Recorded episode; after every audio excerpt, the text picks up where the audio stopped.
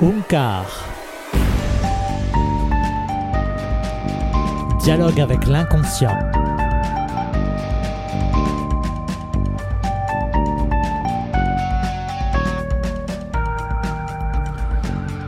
Bonjour à toutes et tous et bienvenue pour euh, ce quatrième podcast euh, autour de l'hypnose et de la technique de la méthode Unkar.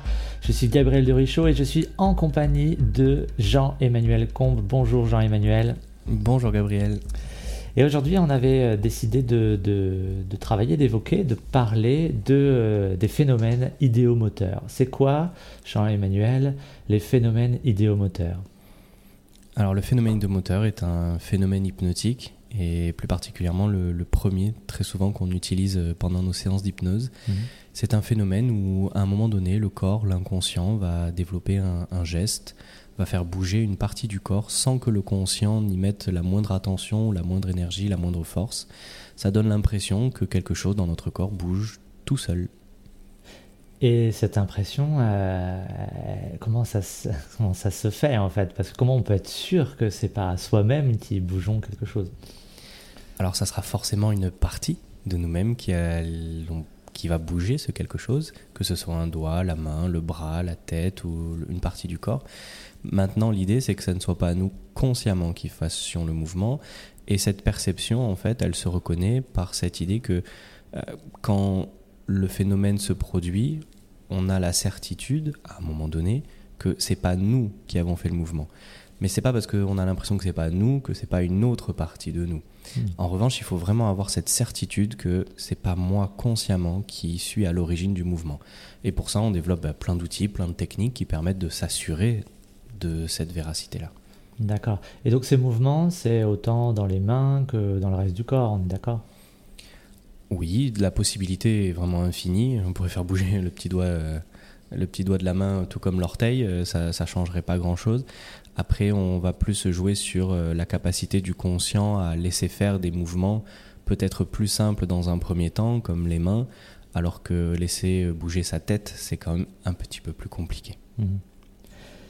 Et du coup, donc, quand on est hypnotisé, on sent cette force-là finalement qui agit à travers nous.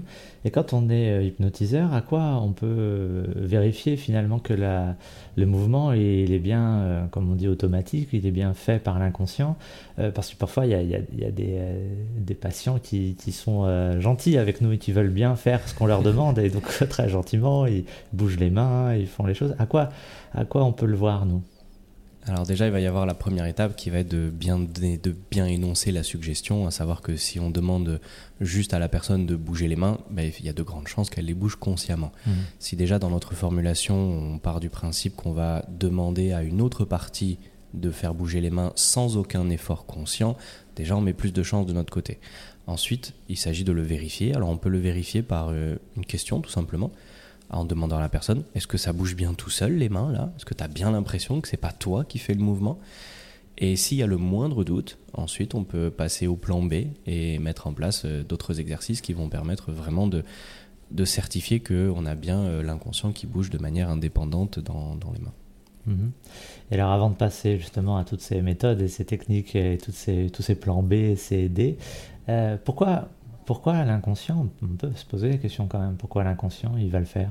Pourquoi il va faire ça euh, Je ne saurais pas le dire exactement pourquoi il va le faire. Après, euh, on part du principe euh, avec Unkar que dès lors qu'il y a un problème symptomatique ou qu'il y a un mal-être dans la personne, c'est qu'il y a des parties inconscientes qui souhaitent s'exprimer. Et dès lors qu'on leur propose un moyen de mhm. s'exprimer, il y a peu de raisons qu'ils ne le prennent pas, qu'ils ne prennent pas cette proposition. Donc en fait, je dirais presque l'inverse. En fait, c'est pourquoi l'inconscient ne prendrait pas la, seule peut-être euh, opportunité qu'il a depuis des mois ou des années à s'exprimer. Hmm. Et donc il s'engouffrerait dans cette, euh, cette possibilité-là alors. Hmm. Je le crois et on le voit même dans l'hypnose ludique hein, quand on hmm. demande euh, à l'inconscient encore de, bouger quelque chose. Après on peut aussi partir du principe que les premiers phénomènes n'ont pas forcément, euh, n'évoquent pas forcément une intelligence inconsciente qui s'exprime, mais simplement une réponse à la suggestion comme un automatisme. Je demande aux mains de se rapprocher toutes seules. Il y a un automatisme qui se déclenche, qui fait que les mains se rapprochent toutes seules. Il n'y a pas forcément au début euh, la notion d'intelligence inconsciente qui a besoin de s'exprimer à travers le phénomène idéomoteur. Ça, ça peut venir que dans un second temps. Souvent au début, euh, on est juste dans la suggestion et la réponse à la suggestion basique. Hmm, d'accord, mais du coup, à quoi on différencie cet automatisme de l'intelligence inconsciente? Eh ben, C'est là tout le travail de, de l'hypnotiseur, de partir de quelque chose d'automatique, d'assez basique, où on demande aux bras de se rapprocher, ils se rapprochent, on leur demande de s'écarter, ils s'écartent, et petit à petit d'introduire une communication avec quelque chose à l'intérieur qui aurait besoin de s'exprimer, une communication plus intelligible, où on va introduire des signaux qui ont un sens. Par exemple, les mains qui se rapprochent, ça voudra dire oui, les mains qui s'écartent, ça voudra dire non. Et on peut ensuite poser des questions, avoir des réponses, des réponses qui vont même surprendre le conscient très souvent, qui ne s'y attend pas. Et petit à petit, on, ressent en fait une communication qui devient de plus en plus complexe et complète grâce à nos outils de communication avec l'inconscient qui utilisent tous le phénomène idéomoteur ou presque. Et ainsi, comme ça, on développe, on développe, on développe et on a à la fin euh, une vraie communication euh, euh, avec quelque chose que, que l'on peut estimer intelligent, mais de la même manière qu'on le ferait dans, dans, un test où on cherche à, par exemple, je sais qu'il y a beaucoup de tests qui ont été faits comme ça, je me souviens plus le nom, où on communique avec une intelligence artificielle et on essaie de savoir est-ce qu'il y a un être humain ou pas derrière. Hmm. On communique avec quelque chose, on ne sait pas ce que c'est, on dit est-ce que c'est une intelligence artificielle ou est-ce que c'est un être humain qu'on a hmm. en face de nous. Hmm. Bah là, c'est un petit peu pareil, c'est est-ce qu'on a un automatisme ou est-ce qu'on a une intelligence plutôt en face de nous et, et, on va le ressentir à fur et à mesure que la communication se développe. Du coup, passons au plan B. Alors, quand ça fonctionne pas ou quand on veut vraiment s'assurer que euh, le, mouvement idéomoteur euh, puisse prendre plus d'ampleur, qu'est-ce qu'on fait? Alors il va y avoir déjà effectivement le plan B quand le phénomène idéomoteur euh, marche pas bien, il y aura même le plan C quand il marche pas du tout. alors déjà le plan B. Le plan B quand le phénomène idéomoteur fonctionne, mais le conscient a l'impression finalement d'aider un petit peu le mouvement. Oui. Euh, et, d'ailleurs, il y a un article sur euh, trois articles sur le, blog Unkar qui parle du signaling et qui parle des phénomènes de moteur où je mets des citations d'Erickson et notamment une où il dit que c'est justement très positif en fait que le conscient aide le mouvement au début puisque ça permet de créer une forme d'alliance avec l'inconscient et il n'y a pas de souci. C'est juste que c'est un apprentissage et par la répétition et avec le temps, on arrive petit à petit à laisser faire l'inconscient davantage. Donc ça, ça va être déjà la première étape, laisser du temps, laisser les choses se faire, l'apprentissage se mettre en place.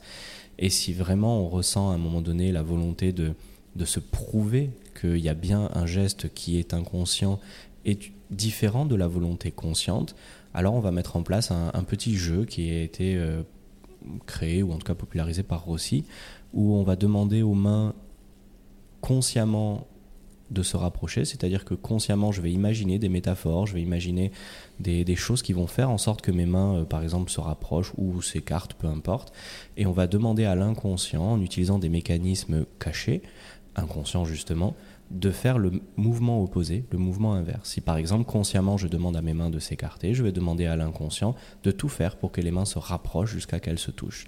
Et comme ça, en fait, moi, je peux me concentrer sur une seule chose, les mains qui s'écartent, et si on valide par l'expérience que les mains malgré tout se rapprochent, c'est forcément qu'il y a autre chose à l'intérieur de moi qui a été acteur de ces mains qui se rapprochent sans que je le sache et sans que j'en ai conscience. Hmm. C'est d'ailleurs un, des outils euh, indispensables avant de passer à la suite, parce que par rapport aux questions qu'on va poser euh, une question plus thérapeutique, eh bien, euh, parfois le conscient aura envie de répondre oui, tandis que l'inconscient aura euh, envie de répondre non. Ça arrive de temps en temps, même parfois souvent. Et c'est très important que là, que l'inconscient puisse trouver les libertés pour, euh, pour être complètement indépendant et autonome. Donc ce travail-là. Hmm, Il y a même une. Erickson définit l'hypnose profonde, ou en tout cas l'hypnose qui permet de faire la thérapie derrière, comme étant une base de deux choses l'inconscient qui s'exprime euh, tout seul, sans interférence de l'esprit conscient. Et, en fait, ces, deux dynamiques-là, elles sont vraiment, vraiment, vraiment importantes. C'est oui, il faut que l'inconscient puisse s'exprimer au premier plan, mais il faut aussi vérifier que le conscient ne puisse pas interférer. Mm. Et, cette dynamique, ce test que l'on fait finalement, ou même cet apprentissage plus qu'un test, va permettre de, de, valider que quand on posera une question qui fâche, si le conscient veut répondre non et que l'inconscient veut répondre oui, il faut que l'on puisse voir avec certitude la réponse oui. Et donc on va même le tester, ça. Oui, Et, et d'ailleurs, dans ce test, c'est vraiment très intéressant d'encourager aussi le, donc l'inconscient à la fois à, prendre de la liberté, prendre encore plus d'espace, encore plus d'indépendance, mais parfois, il faut aussi encourager le conscient à continuer de résister jusqu'au bout et, d'être dans cette volonté de vraiment d'être euh, en résistance par rapport à ça. C'est très éprouvant pour, pour les patients. Et puis surtout que s'ils ne, ne résistent pas assez, quelque part, euh, bah, lorsque l'on va poser la question qui fâche et que là ils vont vraiment mmh. résister, bah, du coup le, ça fonctionnera pas et l'inconscient ne pourra pas s'exprimer librement. Donc après, très souvent, on va avoir euh, lors de certaines interférences l'inconscient qui va choisir un autre geste, qui va venir faire autre chose pour manifester finalement qu'il y a eu une interférence, pour manifester un mécontentement, pour manifester euh, quelque chose qui n'a pas été dans son sens. Donc on a toujours, on va dire, un moyen de, de s'en sortir, mais c'est quand même mieux quand on sait que l'inconscient peut prendre euh, peut signifier le geste qu'il avait choisi au départ sans interférence. Mm. Et donc c'est un apprentissage à la fois pour le conscient et à la fois pour l'inconscient, comme euh, à chaque fois sur tous ces, débuts de séance en fait où euh, les mouvements idéomoteurs apparaissent. Oui, tout à fait. Et puis il y a même une autre difficulté pour le conscient, c'est aussi de ne pas chercher à écraser trop vite son inconscient. C'est-à-dire que bah, on, a tendance à, à vouloir tellement s'assurer que la réponse inconsciente sera vraiment inconsciente que l'on va aller même dans la résistance des fois trop vite au-delà du phénomène idéomoteur. C'est-à-dire qu'on va pas juste résister dans le fait que le bras bouge tout seul, on va aller résister physiquement en fait en mm. reprenant le contrôle du bras et en le bougeant. Mm. Et quelque part en reprenant le contrôle du bras et en le bougeant, on empêche son inconscient de venir tout court dans le phénomène idéomoteur.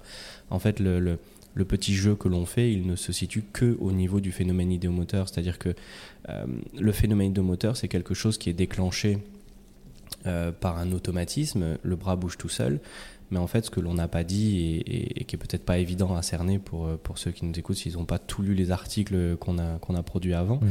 c'est qu'un geste idéomoteur peut être produit à la fois par une intention consciente, à travers par exemple une utilisation de métaphores. Euh, j'utilise des aimants pour que mes mains se rapprochent. Et il peut y avoir en arrière-plan une autre intention qui va être inconsciente, qui va utiliser un autre mécanisme et qui va faire en sorte que les mains s'écartent. Et hum, il ne faut pas croire que parce que ça bouge tout seul, c'est forcément euh, l'inconscient avec lequel on veut communiquer qui s'est forcément exprimé. On peut mmh. vraiment, euh, c'est simple à faire, on le fait en street hypnose. Hein. Je mets mes mains devant, j'imagine des aimants, les mains se rapprochent. Mais si je demande à l'inconscient derrière de faire en sorte que les mains s'écartent, j'ai beau imaginer les mains et les aimants qui se rapprochent, mes mains vont quand même s'écarter.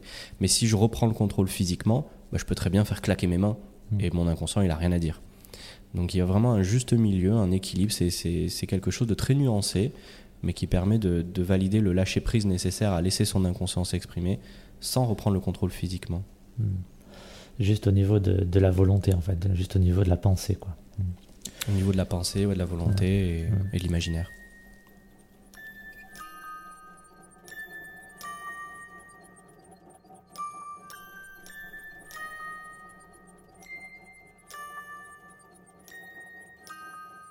Fait, là, où on est, c'est-à-dire qu'à la fois pour reconnaître l'automatisme et euh, l'intelligence inconsciente, l'automatisme n'est pas forcément une intelligence euh, inconsciente tout de suite, mais euh, c'est quand même le seuil, quoi. C'est comme si on était sur le pas de la porte, quoi. Et il y a un seuil indispensable, tout de même, à, traverser pour pouvoir atteindre cette intelligence inconsciente selon Milton Erickson, il y avait vraiment cette idée que le phénomène idéomoteur est le créateur de la, transe somnambulique, qui est vraiment l'intelligence inconsciente qui vient s'exprimer dans un état d'éveil et non pas dans un état d'endormissement. Donc le, phénomène idéomoteur euh, de base crée, ou en tout cas révèle cette intelligence inconsciente. On le voit notamment aussi euh, dans l'écriture automatique dont on reparlera euh, plus tard, où il est prouvé aujourd'hui que le simple fait d'avoir un stylo qui bouge tout seul sur une feuille, avec un bras qui bouge tout seul sur la feuille, crée en fait ou révèle une intelligence inconsciente et on revoit ça dans les phénomènes mm. médiumniques, etc. On pourra en reparler longuement. Par rapport à cette euh, idée de, de, on va dire de, de, dualité entre conscient et inconscient par rapport au mouvement idéomoteur, parfois l'inconscient, parce que souvent on, nous on, suggère d'abord sur les mains et sur les bras parce que c'est ce qui nous paraît le plus simple.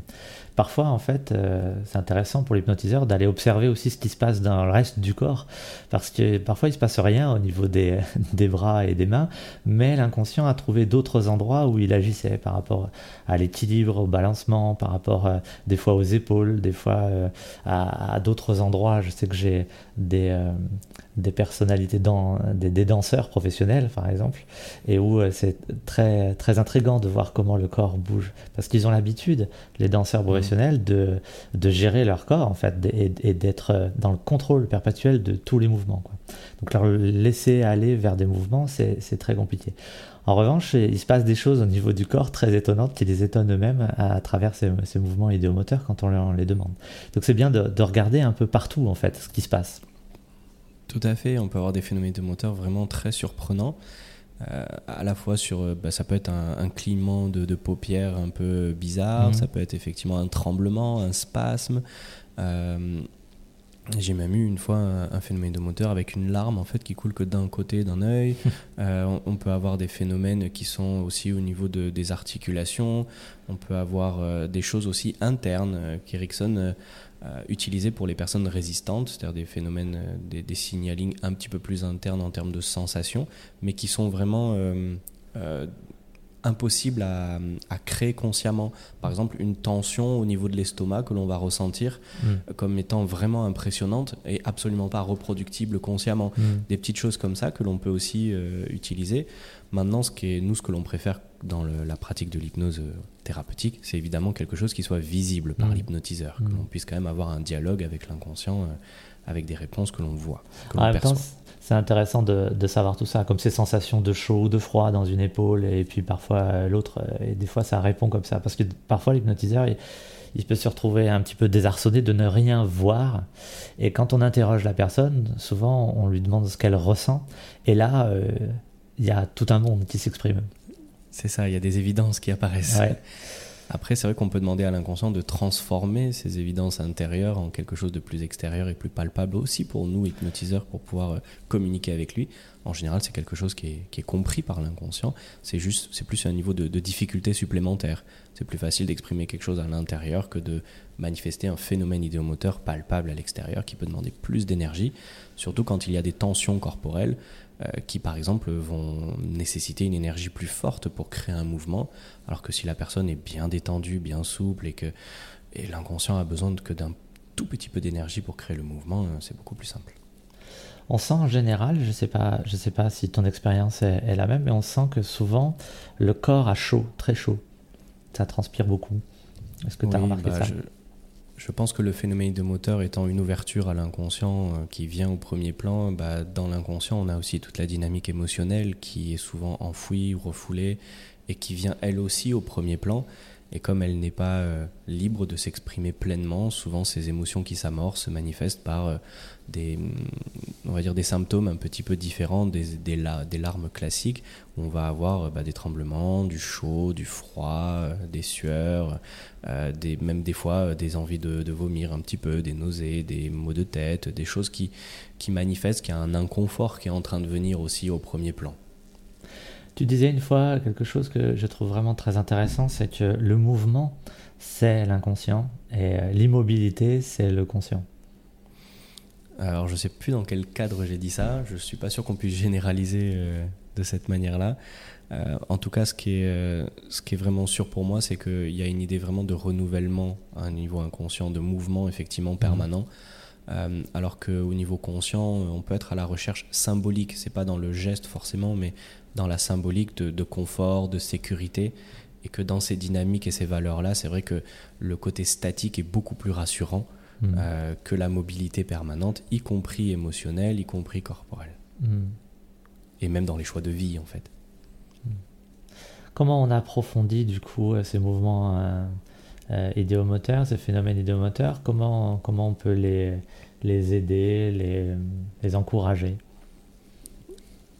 La pratique proposer des phénomènes de moteur encore, encore, encore, encore, et de plus en plus fluides, de plus en plus amples, de plus en plus complexes, vérifier aussi l'automatisme du mouvement en posant la question à la personne, comme on le disait tout à l'heure, est-ce que ça bouge bien tout seul? On peut faire mesurer ça sur une échelle de 1 à 10 par exemple. Et si la personne nous répond 6 sur 10 parce qu'il y a encore un petit conflit à l'intérieur, une impression d'aider le mouvement, on peut demander bah, justement à quel niveau elle a l'impression d'aider. Et si la personne nous répond, par exemple, qu'elle a l'impression de maintenir en fait au niveau des épaules le bras en l'air et que ça lui fait un petit peu mal et que du coup elle a l'impression que c'est pas vraiment son inconscient qui bouge, mmh. ben, on va essayer d'aller peut-être proposer une position différente, demander à l'inconscient d'investir davantage le bras jusqu'à qu'on ait l'impression vraiment que le bras est tout léger, qu'il tient tout seul, qu'il bouge tout seul et qu'on n'est plus du tout consciemment à l'origine ni du maintien du bras en l'air, ni du mouvement qui est en train de se produire. Et on va pratiquer, pratiquer, pratiquer, et ça peut durer des heures et des heures et des heures jusqu'à avoir vraiment euh, le phénomène de moteur, entre guillemets, idéal. Hmm. En auto-hypnose, euh, on peut le faire on peut, on pourrait, on doit, on devrait faire des phénomènes idéomoteurs. C'est à mon avis même, ça devrait être la base de toute auto-hypnose. Euh, je ne suis pas forcément euh, fervent défenseur des auto-hypnoses de relaxation, de mmh. détente. Ça fait du bien, mais il manque selon moi la, communication avec son plus grand allié, son inconscient, son corps. Et les phénomènes de moteur étant la première étape indispensable, je pense que ça me devrait être obligatoire de s'entraîner à faire des phénomènes de moteur pour laisser plus de place à son inconscient, mm. ne serait-ce que quelques minutes de temps en temps. Donc en auto-hypnose, euh, mettre à la fois debout ou assis si jamais euh, on préfère. Mm. Le mieux c'est debout quand même, on est d'accord? Alors en auto-hypnose, euh, j'ai pas forcément de, préférence, je dirais juste pas allongé. Mhm. À partir du moment où la colonne vertébrale euh, est, on va dire, euh, n'est pas reposée, voilà, sur un sur un fauteuil ou, ou, dans le lit, ou dans ce cas-là, on va plutôt vers le sommeil, la relaxation mhm. et souvent l'endormissement en auto-hypnose. Donc position debout, mais ça peut être une position debout qui est courbée, avec le dos un peu courbé, la tête penchée vers l'avant, en étant relativement détendu. Ça peut être une position assise droite, ça peut être une position, euh, peu importe, mais pas allongée, quoi, pas euh, affalée. Et du coup, on propose à l'inconscient de venir dans les mains, dans les doigts. On parle à voix haute alors ça va dépendre des, préférences de chacun. Moi je sais que j'ai plus de facilité à parler à voix haute. Mhm. Euh, c'est quelque chose là encore qu'Erickson proposait euh, pour se faire de l'auto-hypnose. En fait c'est d'être l'hypnotiseur qui parle et en même temps de laisser son inconscient répondre le plus euh, purement et, sincèrement possible à travers justement les mouvements. Et je dirais même que les premières auto-hypnoses devraient être des auto-hypnoses libres pour l'inconscient, c'est-à-dire sans objectif particulier si la première des auto-hypnoses que je fais, c'est pour aller me libérer euh, hmm. d'une maladie X ou Y ou d'un symptôme, il y a de grandes chances que cet enjeu-là, en fait, euh, m'empêche de laisser l'inconscient euh, s'exprimer librement. Donc la première partie devrait être vraiment de on joue, on apprend à se découvrir, on apprend à se connaître, on, voit est-ce que ça bouge tout seul ou pas, et à quel rythme, et comment on peut laisser faire. Après, là, sur Oncar, donc, je suis en train de, créer une petite formation d'auto-hypnose, donc, qui j'espère paraîtra dans pas trop trop longtemps. Euh, et, qui aura pour but justement de proposer des outils pour, euh, pour mettre en place l'auto-hypnose progressivement. C'est vraiment le point clé pour moi, euh, la progression. Si le phénomène idéomoteur ne marche pas du tout alors si le phénomène ne marche pas du tout, du tout, du tout, c'est là que ben, on est souvent dans l'embarras avec Unkar, c'est que notre méthode, elle utilise les phénomènes idéomoteurs et la communication avec l'inconscient. Donc mhm. si pas de phénomène idéomoteur, on ne peut pas faire notre méthode thérapeutique, donc il va falloir tout faire pour développer des phénomènes idéomoteurs et là, chaque hypnotiseur va avoir euh, plusieurs cordes à son arc. On va avoir euh, bah, déjà le, temps, laisser le temps s'écouler euh, pour voir si ça peut fonctionner déjà rien qu'avec ça, en laissant l'inconscient prendre son temps. On peut aussi introduire une forme de détente et de relaxation qui n'est pas l'objectif final, mais qui peut être un tremplin. C'est-à-dire que si le corps est beaucoup trop tendu, l'inconscient ne va pas mettre l'énergie nécessaire pour créer le mouvement.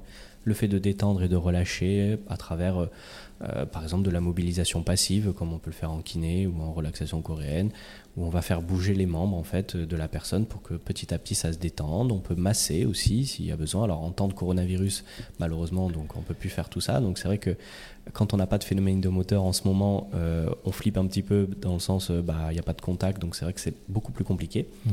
Mais je me suis amusé là il n'y a pas très longtemps en fait à mettre la personne 3 mètres devant moi et à lui dire de reproduire ce que je fais et en fait, euh, juste de, faire des mouvements en fait qui amplifient la détente et la relaxation corporelle. On était debout et, juste de faire des petits étirements en fait, des étirements, étirer le dos, étirer les épaules, étirer les bras. Hmm. Et comme par hasard, derrière, les phénomènes de moteur se mettent à fonctionner parce qu'il y a cette détente supplémentaire qui permet à l'inconscient du coup de venir au premier plan.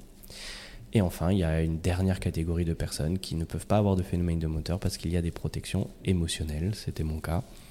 Et dès lors qu'on est dans ce cas-là, bah, c'est qu'il y a des, traumas dans le passé, des événements qui se sont produits, qui ont fait enregistrer dans le corps que l'inconscient qui passe au premier plan est un danger. Mm.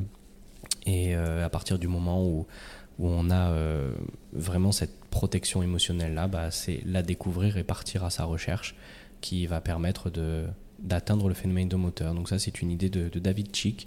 Euh, il en parle dans Mind Body Therapy, un livre que, que je recommande très souvent. Euh, parce que lui aussi travaille énormément et exclusivement avec le signaling et donc il a cherché plein plein plein de méthodes qui permettent de, bah, créer des phénomènes de moteur là où il n'y en avait pas. Et donc ce qui fait que euh, le, travail pour rentrer en transe, pour rentrer, pour obtenir ces phénomènes idéomoteurs passe finalement par euh, la thérapie. souvent, en fait, on fait des mouvements idéomoteurs et cette transe pour pouvoir ensuite faire de la thérapie, et là, c'est quelque chose d'inversé. C'est ça, c'est on va faire une thérapie qui va être du coup non ciblée, qui va avoir pour objectif de, créer l'hypnose. Mm. Et une fois qu'on a l'hypnose que l'on recherchait, alors on va pouvoir faire la thérapie ciblée, aller là où l'inconscient euh, euh, bah, va nous emmener pour régler un symptôme ou un autre. Mais c'est vrai qu'on peut avoir une première thérapie qui n'était pas prévu à la base. Mhm. Mais si la personne veut une thérapie par l'hypnose, il va falloir qu'on puisse créer de l'hypnose. Mhm. Je ne suis pas partisan de dire, puisque la personne n'est pas hypnotisable en l'état, je vais utiliser d'autres outils. Non, elle est venue pour faire une, thérapie par l'hypnose, je vais lui donner sa thérapie par l'hypnose, mais pour ça, il va falloir faire une thérapie en amont qui va permettre de créer l'hypnose. Très bien. Est-ce que tu souhaites euh, rajouter quelque chose? Euh, Non, si ce n'est que le phénomène idéomoteur euh, reste euh, notre outil 99,99% du temps et qu'il y aurait certainement euh, beaucoup, beaucoup, beaucoup plus de choses à dire. Mais j'espère que à travers tous les articles euh, qu'on publie, à travers les podcasts et tout ça, on pourra petit à petit aller de plus en plus en profondeur, que c'est juste une première ébauche. Tout à fait, comme on a fait une première ébauche sur les émotions, comme on fait, mmh, tout à fait. plein de premières ébauches, et puis après on y retournera, on fera des tomes 2, la deuxième partie. Merci Jean-Emmanuel. Merci Gabriel. Merci à vous toutes et tous pour votre écoute et puis à, euh, à très bientôt pour notre prochain podcast.